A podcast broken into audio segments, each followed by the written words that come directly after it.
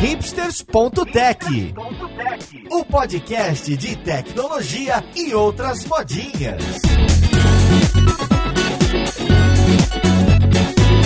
Olá, caríssimo ouvinte, seja muito bem-vindo a mais um episódio do seu podcast favorito. Meu nome é Paulo Silveira, esse aqui é o hipsters.tech e hoje a gente vai falar de GitHub. Mais especificamente, a gente vai falar das features que nem todo mundo conhece, nem todo mundo usa do GitHub, mas que estão lá, que avançaram no GitHub e que podem trazer muita diferença para o seu projeto. Então vamos lá, podcast, ver com quem que a gente vai conversar.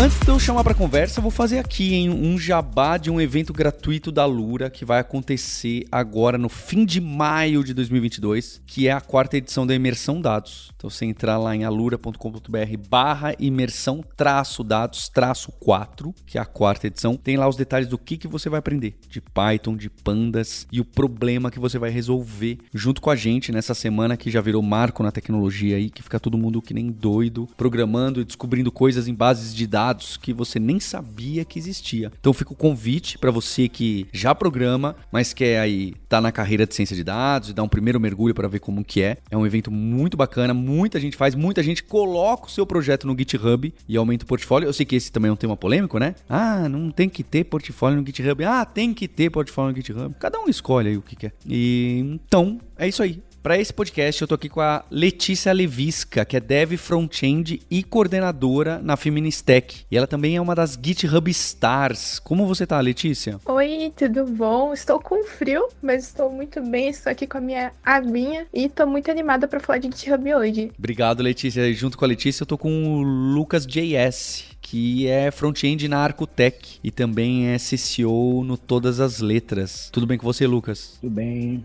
Boa tarde, boa noite. É bom assim, porque a gente grava o podcast e ninguém fica sabendo de quando foi feita essa gravação, Lucas. Exatamente. Junto com o Lucas JS, estou aqui com dois co-hosts nossos. Eu tô com o Dev Soltinho, Mário Souto. Fala, Mário. Olá, pessoas. E aí, Paulo. Muito prazer estar aqui hoje para falar de GitHub. Esse episódio que tem uma história muito longa, de, de, de ano aí, né?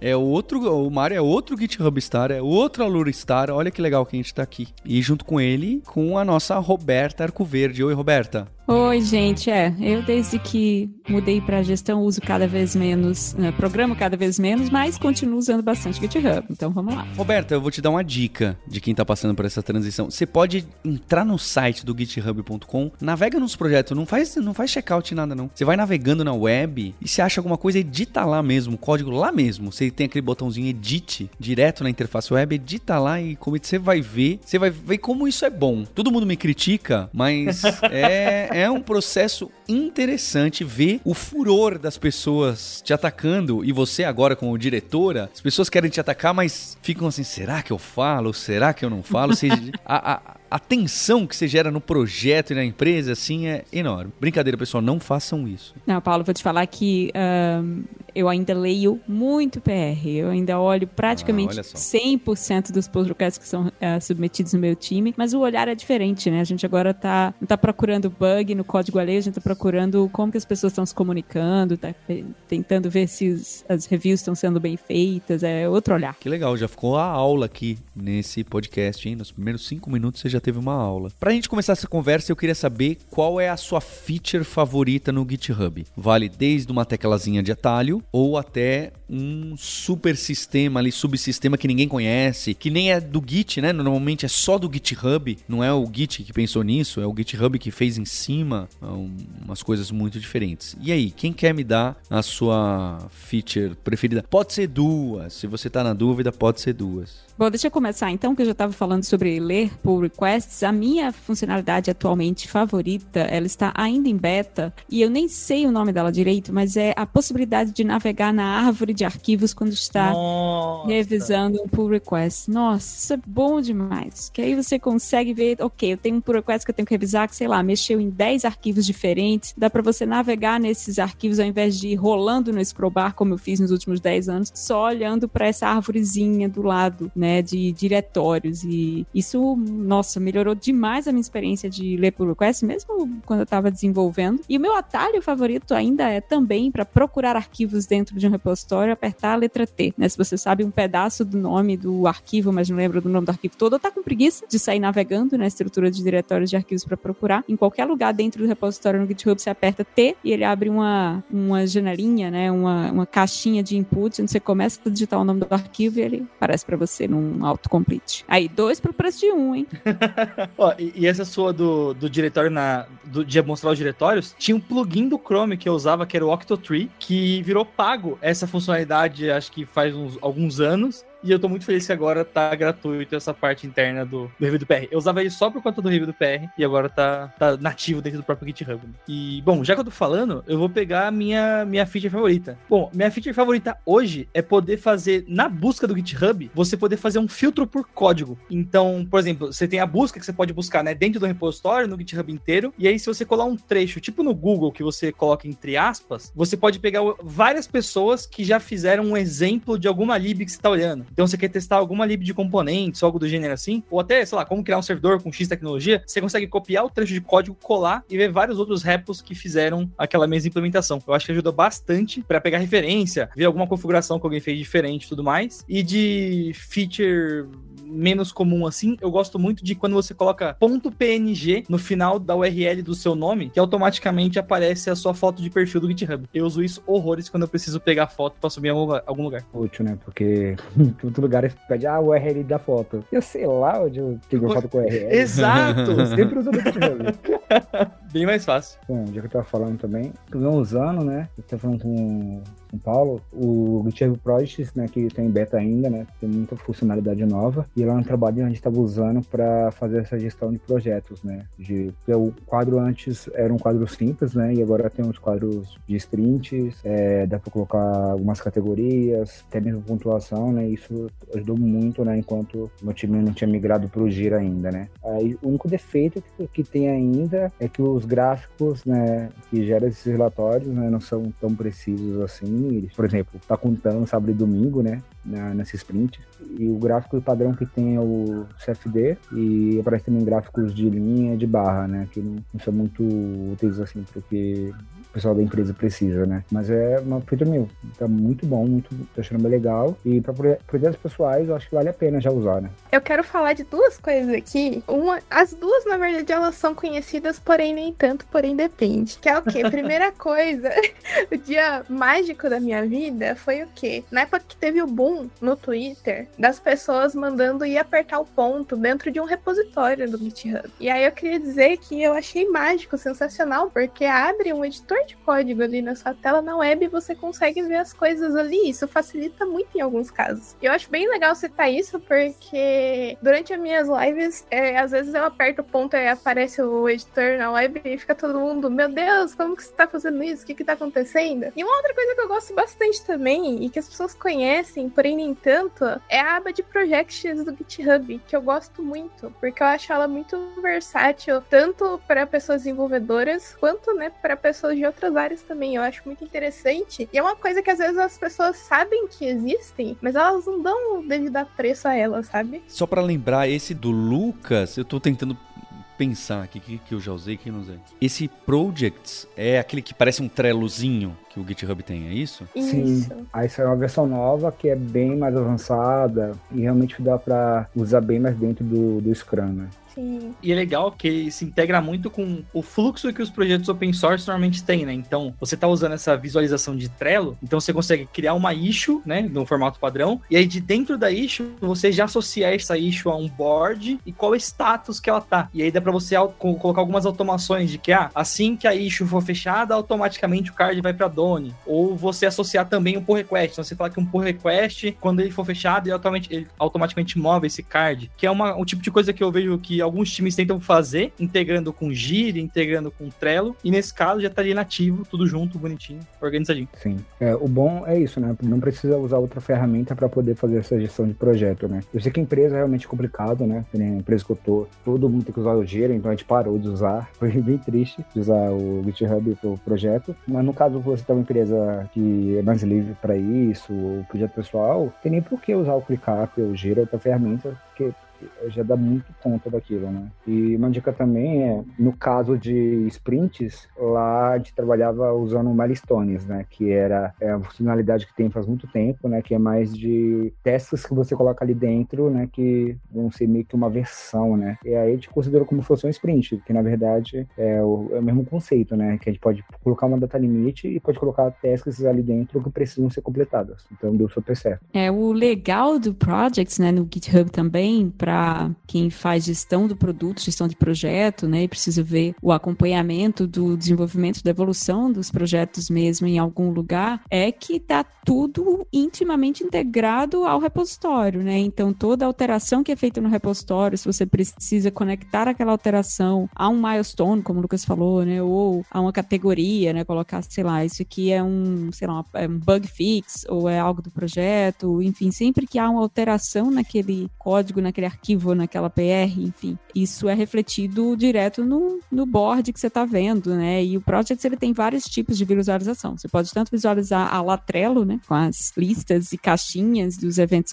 em que você está trabalhando, como como se fosse uma planilhona mesmo, bem mais compacta, que costuma ser a, a minha preferência, né? Seria porque eu sou também uma pessoa traumatizada com Gira, que não gosta de usar o Gira, tenho muita dificuldade com Gira, e o GitHub seria excelente projects como substituto do Gira, né? Caso a sua empresa consiga manter tudo dentro do GitHub, que às vezes não é possível, né? Se você tem na sua empresa outros departamentos cujas dependências ou que precisam também visualizar esses progressos e esses departamentos não têm acesso ao GitHub, ou enfim, né? Pensa assim no marketing, no financeiro, e para essas pessoas um Gira da vida faz mais sentido, aí você vai ter um pouco mais de dificuldade. Mas o mais legal é que sempre que você precisa integrar o GitHub a outra ferramenta de acompanhamento, né? É um, é um processo. Exatamente, você precisa fazer a integração explicitamente para ter isso, né? Então, hoje, usando o Gira, quando eu quero dizer que, sei lá, meu card já está em pull request, eu já escrevi um pull request pro, pro meu card, então eu movo ele do doing lá pro in PR, né? Para em pull request, mas é, isso é uma coisa que acontece automaticamente no caso do GitHub Project. Você não precisa manualmente fazer essa, essa mudança, né? Mover esse card de um lugar para outro. Ainda que eu integre o GitHub com o Gira para ter essa estatística, né, de onde está o pull request, já foi mergeado ou não foi, você ainda tem um pouquinho mais de trabalho manual, que é uma coisa que Projects facilita bastante. Infelizmente, a gente não pode usar justamente,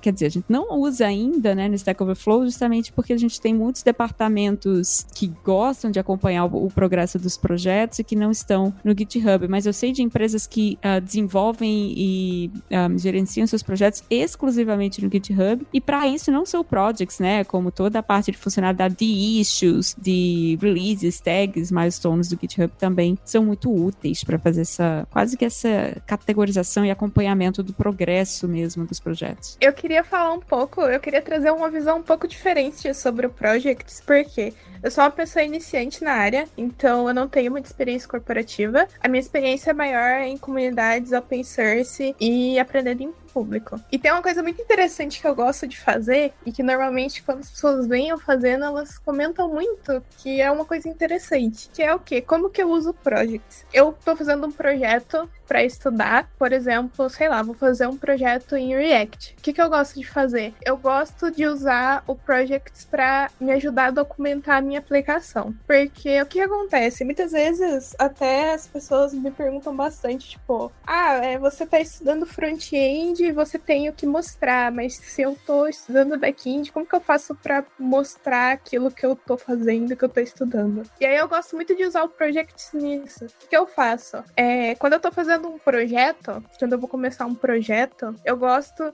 de documentar ele passo a passo. Então, por exemplo, o que, que eu preciso fazer? Qual que é a lógica que eu preciso seguir? O que, que eu preciso buscar para eu chegar nesse resultado? E aí eu gosto de ir criando, usando projects mesmo e criando as tarefinhas lá. E aí, por exemplo, ah, eu preciso criar esses componentes, eu preciso fazer essa lógica para que isso funcione. Isso é uma coisa muito legal, porque se você é uma pessoa iniciante, não que isso seja uma regra, mas isso é uma coisa muito legal de você fazer, que é o que você vai estar tá tanto documentando o seu projeto, e aí é outra coisa que eu gosto bastante, que é os readings do GitHub. Eu acho maravilhoso porque você tem uma vitrine ali que você consegue explicar muitas coisas, então, inclusive, GitHub é uma coisa legal de você usar de portfólio, não que você precise, mas é uma ferramenta muito legal para você fazer isso. E eu acho que os projects ele ajuda muito nisso, porque tipo, lá você consegue colocar todo o passo a passo de como você desenvolveu uma coisa. Então você consegue mostrar tanto a sua lógica de pensamento, o seu raciocínio para criar uma aplicação, mostra o seu processo de organização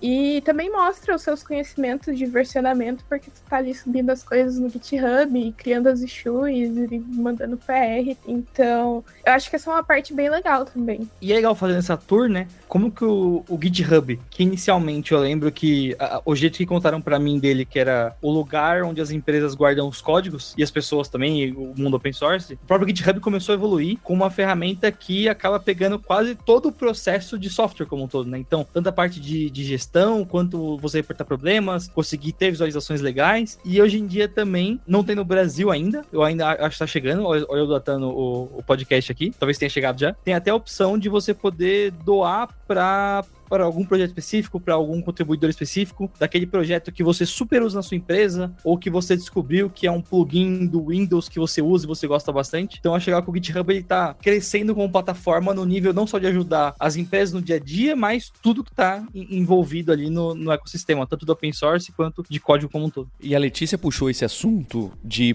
portfólio e GitHub e aí já fica. Vou deixar mais um jabá, mais um recado, mais um jabá. Na, na bolha dev aí na Twittosfera, teve uma discussão, né? Já não, não tão recente, alguns meses. Ah, não, você não tem que ficar escrevendo portfólio no seu GitHub. Ah, sim, tem que ficar escrevendo portfólio no GitHub. Tem que arrumar o seu profile, etc. Isso aí vai de cada pessoa, tá certo? É que nem se você vai ter LinkedIn ou não. Tem gente que nem LinkedIn tem. Então, acho que é uma questão muito pessoal. Eu acho, sinceramente, bastante interessante. Não é nem porque, olha, o meu portfólio, vou mostrar mostrar para as marcas empregadoras. Acho que pode ser interessante, sem dúvida, fazendo isso de forma organizada. Mas o que eu acho mais interessante, e aí pode até ser repositório privado, é você enxergar sua evolução, sabe? Você conseguir aquelas brincadeirinhas que você faz e etc. E você comentar e deixar bem organizado. É você olhar para você de seis meses atrás, de um ano atrás, e falar: olha a evolução que eu tive. Olha onde eu queria chegar e onde eu cheguei aqui no código. Olha essa época, o que, que eu estava escrevendo, essa abobrinha. Acho que tem um valor muito grande a gente olhar e refletir refletir como que a gente estava antes e poder fazer uma crítica em relação ao nosso código, o que, que tem para melhorar, para que lado que a gente quer ir. Eu acho que a gente deixar o GitHub organizadinho para portfólio é bem bacana. É, fecha parênteses. É, eu vejo a galera iniciante, né?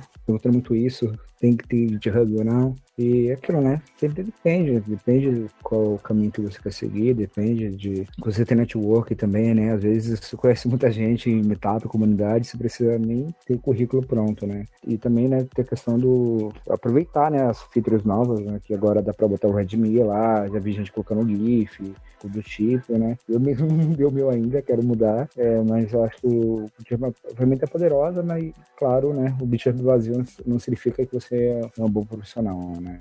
É tudo relativo, né? Por exemplo, eu sempre trabalhei em empresas com repositório privado e trabalhei até por anos com o, o Bitbucket, né? E aí, o que eu fazia para mostrar que eu sei fazer as coisas? De vez em quando, postar algum teste técnico no GitHub, é, palestras, para mostrar né, o, o que eu sei, né? Porque assim, o, ser bom naquilo não é somente codar, né? Mas também tem várias formas de mostrar o nosso trabalho, né? E claro, né, que diploma não significa que você é bom, mas se você tem um monte de diploma de cursos excelentes, vai ser muito raro, né? Você não ser bom, né? Então as empresas vão levar em consideração, né? O seu LinkedIn também. Sim, tipo, é bem legal isso, porque eu sempre falo quando me perguntam, você quer colocar as coisas no GitHub? Então coloca. Você não quer? Então não coloca. É bem simples. E aí, só que assim, eu acho que se você quer colocar, se você quer fazer isso, é bem legal, porque o GitHub ele traz essas ferramentas bem interessantes. É, então, por exemplo, lá no seu perfil, tu pode pinar, né? Que é tipo, você deixar em destaquezinho ali todos os projetos que você acha mais interessante. É, por exemplo, uma coisa, como criadora de conteúdo mesmo, tem um readme do seu perfil. Você escreve um readme lá e ele fica aparecendo logo quando a pessoa abre o seu perfil. Por exemplo, usando Actions, eu coloco lá, mostro os meus blog posts recentes que eu escrevi, os vídeos recentes no YouTube, sabe? Então eu acho que tem bastante coisa legal que dá para ser explorada, mas obviamente não são regras, mas são coisas legais, são coisas interessantes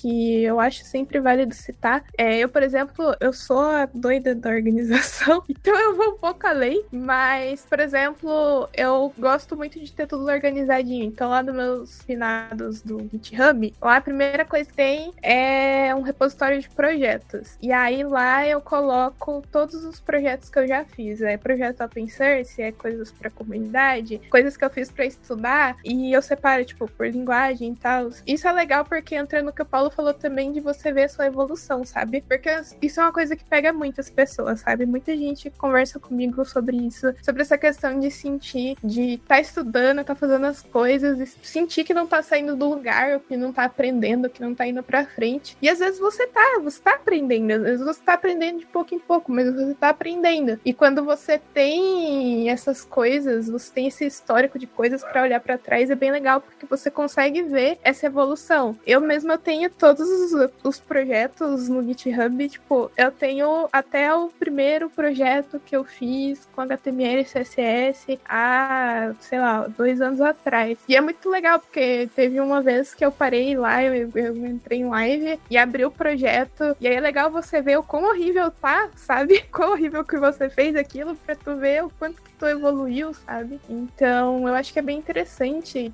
dá para usar o GitHub de diferentes formas. É, exatamente. Tudo aqui, uma coisa que eu falo pra galera iniciante também é que, meu, você tem uma coisa ali que talvez você tenha até vergonha, mas sobe em privado também, pra a funcionalidade que tem ali, né? Porque essa questão da evolução é muito boa, né? Porque antigamente era coisa no Google Drive, subia a outra versão, perdia a versão antiga, e ter o GitHub, ter histórico é, do que a gente tá fazendo, no mundo de GitHub, acho que em 2015, por aí. A evolução foi gigantesca, e via lá aqueles comments ruins, aquele código péssimo, cheio de bug, é muito bom. E se eu tivesse organizando meus arquivos no Google Drive, eu perderia todo esse avanço, né? E perderia todo esse acompanhamento da minha carreira, né? Então, dica que eu dou também é tuba tudo que você quiser lá. Qualquer tipo de código. Pode ser até código que uma, uma linguagem que você aprendeu, você não foi pra frente, que nem comecei a aprender C Sharp, deu seis meses eu desisti, mas pelo menos eu tentei, né? Então, vale a pena sempre postar tudo. Não, precisa ser o melhor para todo mundo. Uma coisa que eu gosto bastante nesse lance de tacar tudo no GitHub, o meu, eu, eu, por conta de dar aula, eu acabei criando muito repositório que acabou ficando lá das turmas, né? E eu acho legal isso, porque cada turma tinha o seu readme que eu criava junto com o pessoal, com links de dúvidas e tudo mais, então cada turma acabava sendo única ali. E aí eu acabei abrindo mão da organização, mas eu fico feliz também porque vários testes que eu faço. Então, ah, um dia eu testei uma ferramenta de front-end com uma de back-end e botei lá para testar. No outro dia eu fiz uma gambiarra maluca que pega o saldo de não sei aonde e joga no terminal para mim. E é legal porque eu, sei que se eu usar a própria busca do GitHub, dá pra você dar um Ctrl F nos códigos do seu cérebro do passado, assim. Então, é, é um recurso que eu uso bastante, acho que até mais do que eu deveria, mas eu, eu curto bastante sair tacando um monte de repositório, porque são coisas que às vezes você vai começar um projeto novo, ou você vai indicar algo para alguém, tá no GitHub, tá aberto, você só passa o link e tá tudo certo ali.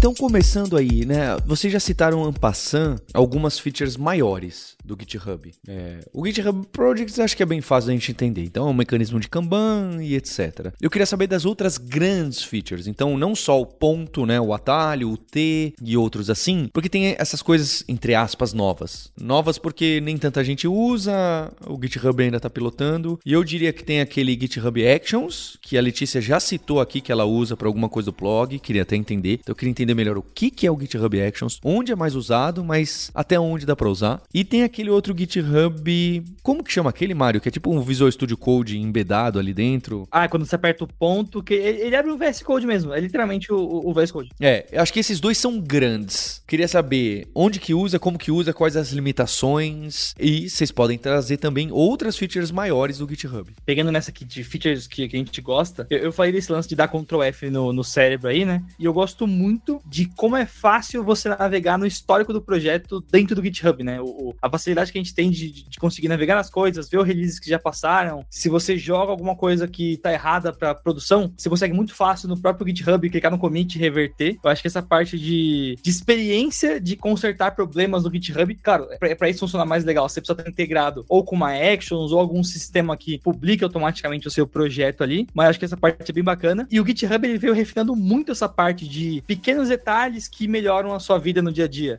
Uma última que eu tenho que eu gosto bastante que saiu, quando você libera um PR para alguém revisar, às vezes tá tudo certo, você só quer que alguém revise para ele pro ar e você consegue deixar habilitado, tipo, ah, é, squash merge automático. Ou seja, quando as pessoas que precisam revisar e o seu projeto bater todas as regras que ele precisa para ir pro ar, seu, seu request ali, automaticamente ele é mergeado. Então, tira um pouco de uma preocupação que eu tinha antes e que eu já vi até times usando ferramentas mais robustas para tentar lidar com esse problema, tipo Bors e, e outras coisas assim, que faziam mais ou menos isso. Elas fazem um pouquinho mais, mas em essência é você poder ficar com consciência tranquila de clicar no botão para deixar o PR mergear automático e aí quando todos os checks passarem, ele vai sozinho. Uma coisa que eu gosto do GitHub também, que não é bem uma feature, mas que ajudou muito, foi ter lançado o app para celular, né? Muita gente achou, nossa, coisa inútil, não serve para nada. Meu, para mim foi muito útil, porque muitas vezes eu precisava provar um pull request, que era uma coisa simples, uma coisa tranquila, eu era meio que o responsável daquele repositório, e aí eu tava no ônibus, no metrô, aí falava, Lucas, tem que provar Eu falava, meu Deus, eu parava em alguma cafeteria, tirava o note,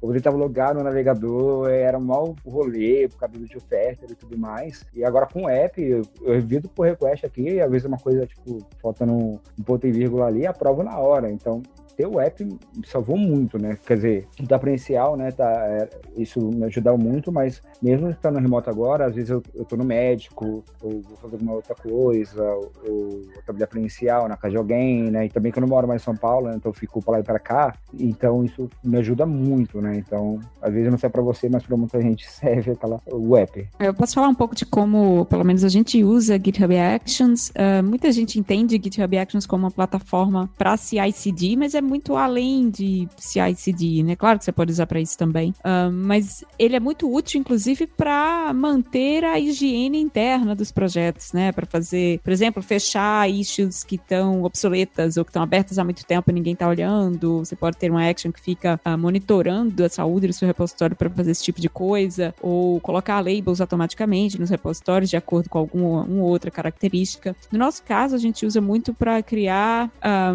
bom, para várias coisas, né? Por para rodar o formatter, né, o formatador, o linter, se queira chamar de código automático. Então, um, se você tem um desenvolvedor que, sei lá, por algum motivo colocou um espaço em branco extra no, no arquivo, quando declarou a variável, no fim da linha e tal, tem o linter que faz parte lá do. É uma action do GitHub que vai lá, varre isso a cada commit e remove esses espaços para você e deixa seu código sempre formatado da forma que as suas guidelines de código uh, determinarem, né? Isso é claro que é flexível. Outra coisa que a gente usa GitHub Actions também é para criar ambiente de PR. Então, quando você, digamos que eu, eu, quero fazer uma alteração no sistema, eu faço a alteração, subo lá na minha branch, crio um PR para isso e as pessoas podem testar o sistema com essa minha alteração diretamente porque existe uma action que levanta um ambiente com o meu código, né, com aquelas alterações todas para que outras pessoas possam clicar, dar uma olhada, passear, enfim. Claro que tem um monte de ferramenta por trás disso, além do GitHub Action, mas ele faz esse link, essa ponte entre o que, que eu quero executar, né, os scripts e as aplicações que eu quero executar, e um evento que parte do repositório, né, que aí esse evento pode ser um commit, pode ser a criação de um pull request, pode ser um label que você coloca num, num pull request, aquilo serve de gatilho, né, para uma ação, para fazer alguma coisa. Então tem um monte de possibilidades, né, e de coisas diferentes que você pode fazer, de automação mesmo, usando o GitHub Actions, além de CI e CD. A única coisa que eu falo sempre para as pessoas terem cuidado é que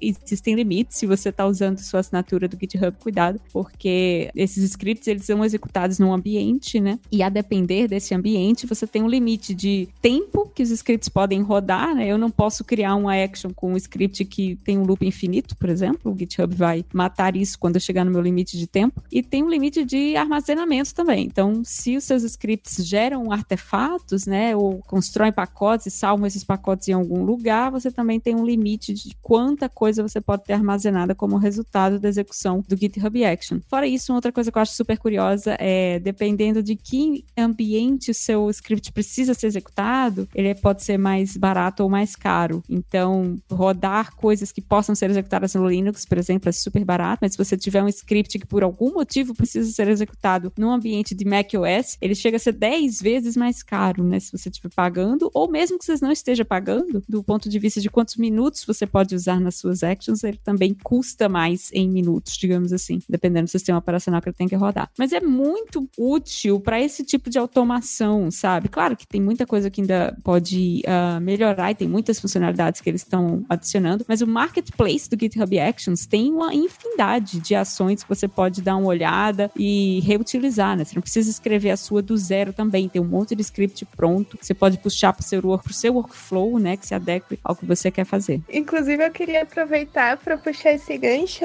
para voltar lá naquela parte até que eu tinha falado da questão de mostrar os posts recentes e os vídeos recentes do YouTube no README do profile. É justamente com GitHub Actions. E aí, como que acontece? Como a Roberta estava falando, a gente tem lá um marketplace com várias coisas. Então, o que, que acontece? Uma pessoa foi lá, entendeu? E criou esse belíssimo repositório chamado Blog Post Workflow. E aí, você consegue usar isso. Então, por exemplo, eu não criei essa GitHub Action. Eu usei isso que outra pessoa criou. E é bem legal porque é um processo bem tranquilo de fazer. Inclusive, se você entrar em repositórios que eles estão lá no marketplace, é, vai aparecer um, uma, uma caixinha azulzinha assim, escrito que você pode usar essa GitHub Action no seu projeto. E aí tu clica lá para entrar no marketplace e você vai ter ali um readme bonitinho com as configurações. Então, por exemplo, esse de mostrar, por exemplo, os últimos posts é uma coisa bem legal, porque é uma coisa diferenciada para tu colocar no teu perfil do readme, né? E é uma coisa que é tranquilo de se fazer, sabe? Você vai ter lá todas as configurações bonitinhas e aí você vai pegar lá o seu feed de RSS e colocar lá e vai estar tá funcionando lindo, magicamente, que não magicamente, né? Porque tem as coisas por trás, mas gosto de falar que as coisas em tecnologia são magicamente funcionais. Então é uma coisa bem legal. E tem várias outras coisas também, inclusive nesse de blog post mesmo, tem de vários outros lugares, não tem só de posts e vídeos tem um monte de outra coisa. Eu já vi pessoas fazendo vitrine de projeto, assim, sabe? Que, tipo, você cria como se fosse uma gradezinha e mostra os seus projetos como se fosse um site de portfólio mesmo, mas dentro do README do GitHub. Então dá Olha aí, Paulo, você coisa. conhece essa, Paulo? Olha de onde veio a ideia.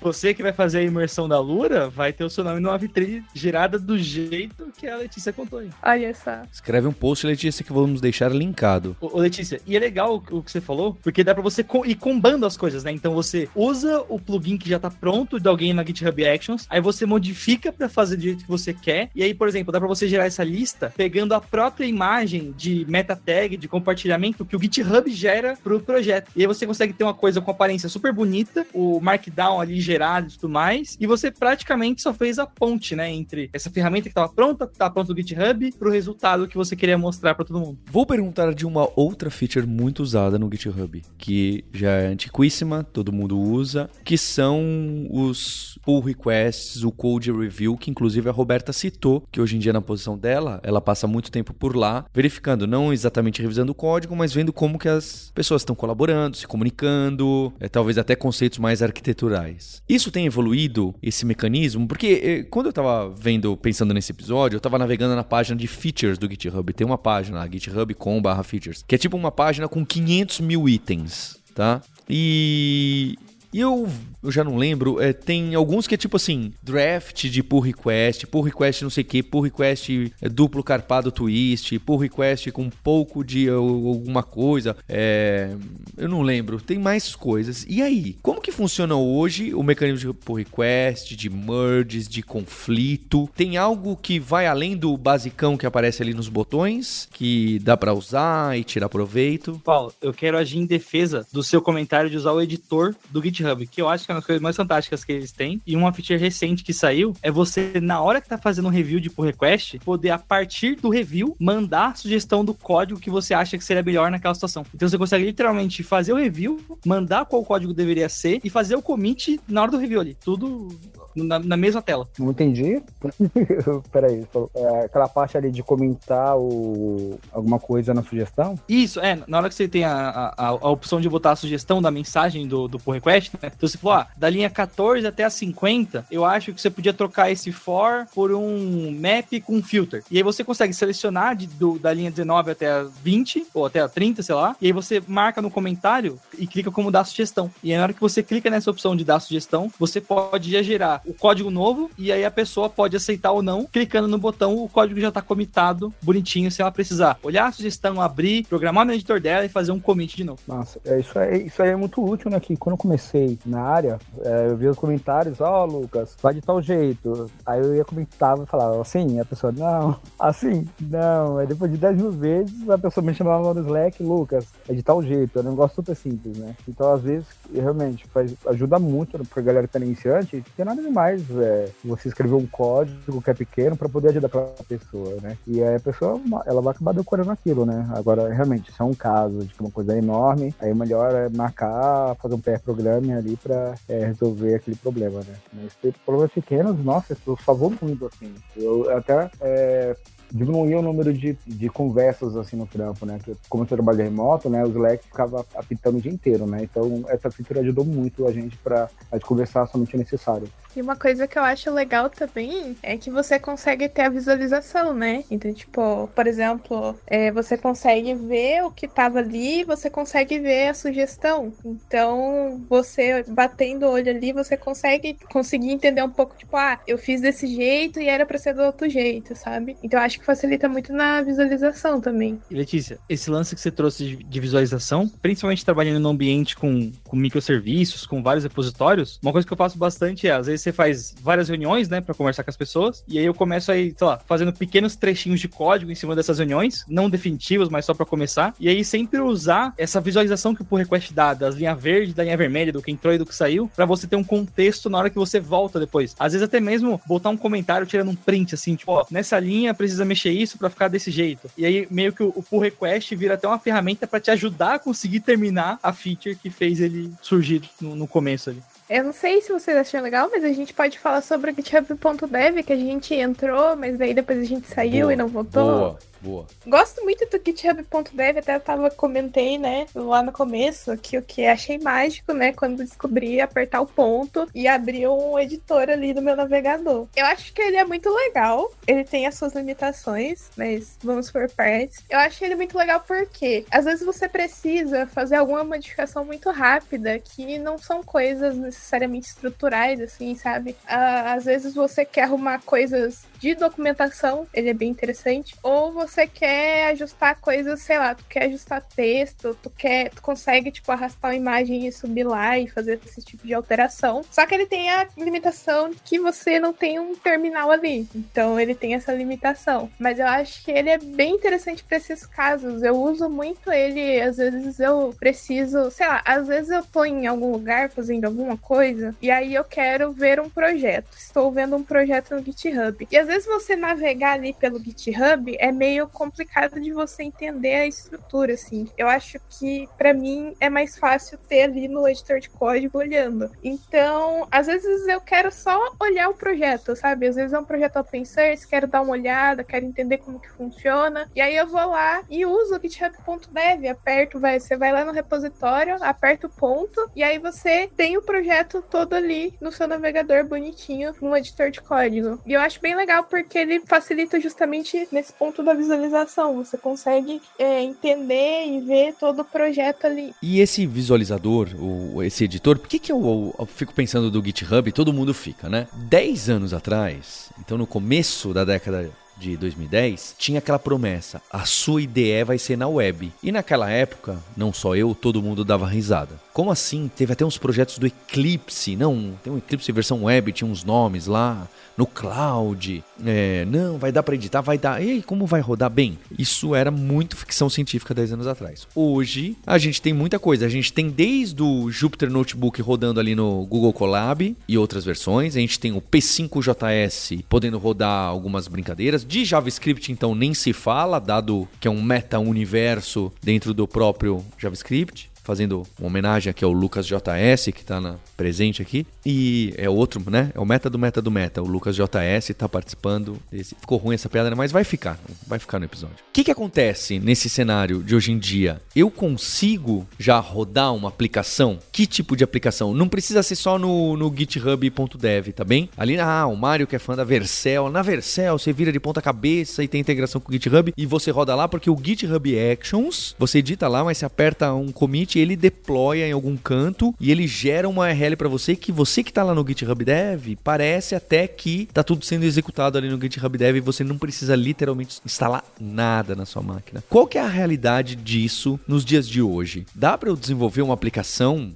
é, do zero usando o GitHub Dev e mais alguns actions e mais alguma coisinha? Porque depois a gente tem que rodar o banco de dados, né? Depois a gente tem que tem, tem outras coisas e tem muita coisa de infraestrutura que está por trás aí. Não, olha aqui você configura o Docker, isso aqui tudo, então tudo já vai estar tá pronto, Paulo. E aí no GitHub Dev, com essa action, usando na Vercel, ou na Amazon, ou no cloud da Oracle, ou não sei onde, pronto. Você consegue rodar tudo, não importa onde você está, até do seu celular, você está editando, debugando, testando, colocando em homolog, fazendo merge remoto do remoto. E aí, qual que é esse cenário futurístico do desenvolvimento mundial, né? É, tá no assunto GitHub porque é certamente é a empresa que vai ditar muito dessa parte aí. Eu acho que uma forma que a gente pode ver isso é tentar pensar, assim, não pensar em todas as complexidades que você precisa instalar, mas pensar que muitas dessas coisas já vão vir prontas. Então, por exemplo, se você trabalha numa empresa que já tem um, um pouco mais de tempo, já tá um pouquinho mais estruturada, quando chega um funcionário novo, provavelmente existe um script que você roda no computador dessa pessoa, que ele instala os principais programas, ele vai configurar a versão do Node que a empresa tá usando, a versão do Java, a versão do seja lá o que for, e vai trazer esse pacote todo ali. Então, muitas empresas ou tem até imagens prontas ou rodam um script, ou até mesmo você pode ter alguma imagem do Docker e a empresa paga um computador mais caro e você usa ali. E a nível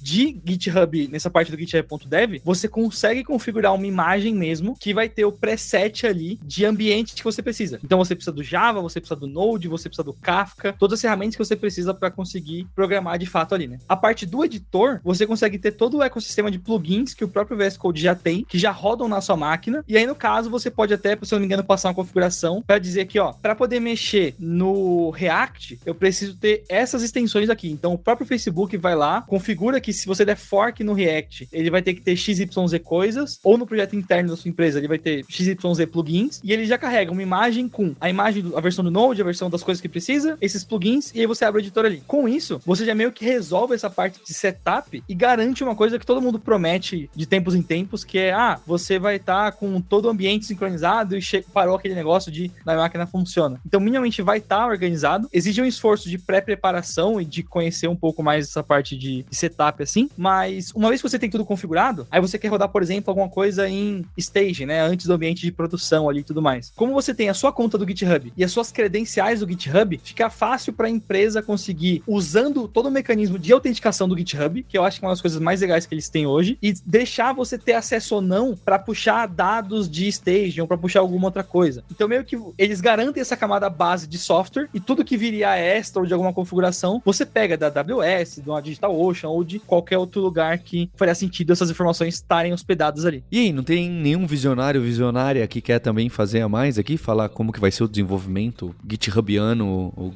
do futuro? Cara, eu acho, quer dizer, eu acho não torço e quero muito que o GitHub se aproxime mais né, de como é a Azure, né? Que a Azure, tropei um tempo, é muito bom, dá até para fazer retro dentro da Azure, fazer muitas coisas legais na questão de agilidade. Eu acho que esse project é um passo para as coisas começarem a mudar. E, meu, teve gente que ficou com medo, né? Nossa, a Microsoft comprou, vai estragar o GitHub. Na minha opinião, tá ficando maravilhoso e só vem melhorar cada dia mais, né? E eu não vejo a hora de colocar mais e mais features é, no GitHub.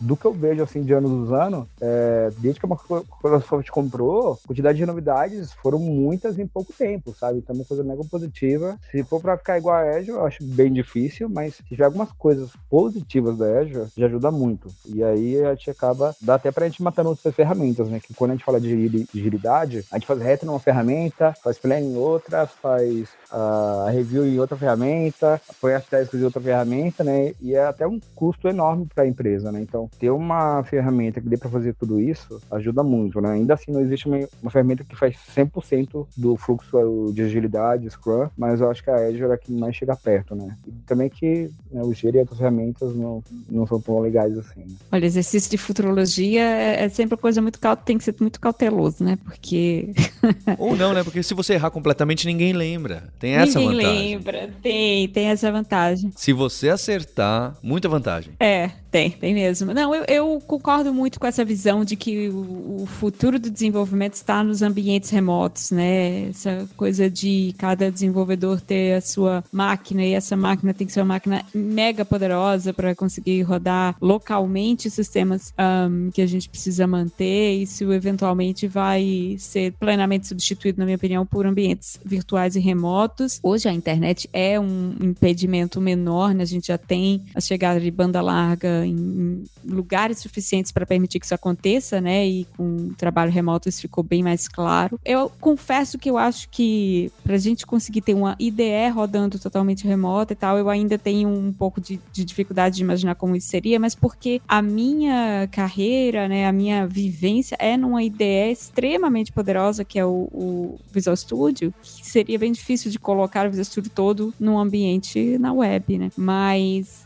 um VS Code da vida, por exemplo, é perfeitamente factível. Já, já é exatamente o que a, a Letícia comentou algumas vezes, né? Aquele ambiente Code Spaces, quando você aperta o pontinho e consegue desenvolver num ambiente remoto, virtual, que você consegue distribuir, compartilhar com gente em qualquer lugar e ter um ambiente de desenvolvimento pronto e funcional em questão de minutos para fazer um boarding de novos desenvolvedores, isso é o sonho de, de todo líder de tecnologia, de toda empresa, né? Conseguir ter essa facilidade. Eu acho que a gente ainda precisa, ainda leva um tempo para amadurecer essas tecnologias, mas pensando em, futuro, é para aí que eu vejo indo. E se eu estivesse hoje no board de produto do GitHub, eu estaria realmente pensando em como chegar em comunidades de tecnologia, mas não necessariamente de engenharia, sabe? Tipo, capturar ali gerente de produto, gerente de projeto, capturar a pessoa que está fazendo marketing digital, enfim, como expandir a plataforma para tecnologistas de forma geral, né, profissionais de tecnologia, além dos engenheiros. Um, porque essa comunidade de engenharia, o GitHub já capturou, né? Eles têm, eles, eles já têm, uh, os desenvolvedores já estão no GitHub, né? Eles têm a, a maior das fatias um, dessa audiência aí. E aí, só para ir para o, o outro lado extremo, uma coisa que eu esqueci de comentar que não é futurologia, mas a gente falou de muitas funcionalidades aqui que tem esse viés um pouco mais de interface do usuário uh, amigável e tal, né? E a gente esqueceu um pouco de, de comentar que desenvolvedor ainda é, uh, ainda tem aquela coisa do linha de comando, né? Muitos desenvolvedores em muitas comunidades de desenvolvimento ainda são muito apegados às linhas de comando, né? E aí, para esses, eu tenho duas dicas que eu também usava muito, muito mais num, num, alguns anos atrás do que hoje, que é parecida com a dica que o Mário deu de colocar o ponto .png no fim da URL do usuário. Se você colocar ponto .patch ou ponto .diff no fim de qualquer pull request, você vai ter o output exato que você teria na linha de comando também. Olha só, hein? No seu browser. Então fica a dica para quem quer ter o, o raw aí. mesmo, né? O output. Tomou essa, Mário? É, é, essa eu não usava, não. Meteu essa. Meti essa. ah, mas é. Sabe para que que usava? Para ver, às vezes, uh, qual e-mail de fato que está sendo usado no commit, sabe? Esse tipo de coisa. Quando eu precisava ver algo realmente mais de baixo nível, digamos assim, de metadados daquela informação. Então, ponto .pat, ponto .diff. Eu, eu, eu já usei isso aí para gerar documentação. Só que Olha aí. fazendo na mão, fazendo com. Não, não esse da URL, mas usando o Git Show e pegando a diferença da branch pra, pra master. Inclusive, eu queria falar só um comentário rapidinho. Tem uma amiga minha, né, ah, no Twitter, que ela criou um projeto bem legal, depois a gente pode colocar o link, em um comando mudar todo eh, o nome no repositório, porque algumas pessoas trans, né, passam por transição e aí fica lá o dead name, né, então criou um acho que foi um projeto que você, uma linha só de comando, você consegue alterar seu nome em todos os commits, né, para não passar Ah, o constrangimento, né. E aí o nome dela é Lissa Ferreira. Isso é maravilhosa. Fica aí o comentário. vamos deixar o link na descrição. Queria agradecer muito ao pessoal aqui. Temos GitHub Stars, Allure Stars, temos pessoas da Stack Overflow. É um time aqui muito bacana. Eu acho, eu falo sempre, né? Ah, a gente não deve focar tanto em tooling, etc. Mas é o tooling que a gente é essencial, que a gente usa todo santo dia. A gente precisa dominar sim. A gente precisa conhecer melhor, conhecer com profundidade a ferramenta que a gente usa no dia a dia. E GitHub é uma delas, né? Dá parabéns também pro pessoal do GitHub de comunidade Latam, que agora tem Brasil também, que eles, né, que tocam até o programa do Stars aí, de onde a Lura chupinhou o nome do próprio programa. Então dá parabéns para toda a equipe. E vou deixar um último jabá, né? Eu fiz da, da imersão. A gente tem um projetinho que tá andando, a gente vai fazer um lançamento maior que chama Seven Days of Code. Se você entrar em 7daysofcode.io, a gente tem diversos desafios em várias linguagens, né? De Kotlin a Java, PHP, front-end, para as pessoas que querem praticar, né? Porque acho que essa é uma dúvida que aparece muito em aprendizado pra gente, que é, Paulo, legal, aprendi essa tecnologia, mas você tem uma ideia de projeto para eu fazer aqui no meu GitHub? Porque eu quero praticar, não é? Isso é muito comum quando a gente aprende, independente se a pessoa é júnior ou sênior, você quer fazer alguma coisa, né? Tem gente que já tem um projetinho de preferência que sempre faz o mesmo em várias linguagens, em várias arquiteturas. Mas nesse site que é totalmente de graça, lá que você deixa seu e-mail, você recebe sete e-mails, né? Na verdade, acho que são nove, você tem um de abertura e fechamento, mas são sete e-mails, cada um com um exercício naquela linguagem e te dando orientação, estimulando para você colocar no GitHub e montar o portfólio. Olha lá, acabei dando meu viés. Para você mostrar lá e registrar o que, que você está aprendendo, inclusive usando algumas hashtags se você precisar de ajuda, se você quiser comentários sobre seu código. Então fica a dica aí desse mecanismo de, de pequenos desafios, os sete dias de código que a gente criou, Seven Days of Code, tem crescido bastante. Você já pode procurar, já aparece no GitHub, tem bastante gente aí. O, de Java eu que escrevi junto com o Nico, fica a dica, hein? Ficou bem legal pra você consumir o web service do IMDB e organizar ali os melhores filmes com thumbnail e etc. Obrigado, pessoal. Agradecer a todo mundo e a gente tem um compromisso na próxima terça-feira. Hipsters, abraços. Tchau. Se você gosta de podcast, a gente tem também o scuba.dev, que é onde a gente conversa com alunos e alunas da Lura que mostram como que na carreira deles foi importante essa mistura de conhecimentos, não é? Essa multidisciplinaridade, esse deve em T que a gente bate na tecla aqui no podcast do Hipsters e na Lura. Então você pode procurar o scuba.dev no seu ouvidor de podcast preferido ou também no YouTube, lá em youtube.com/lura, tem ali uma playlist só dos Scuba Dev. Tem muita coisa legal de profissionais de vários perfis distintos, né? Tem gente que se tornou dev depois dos 30,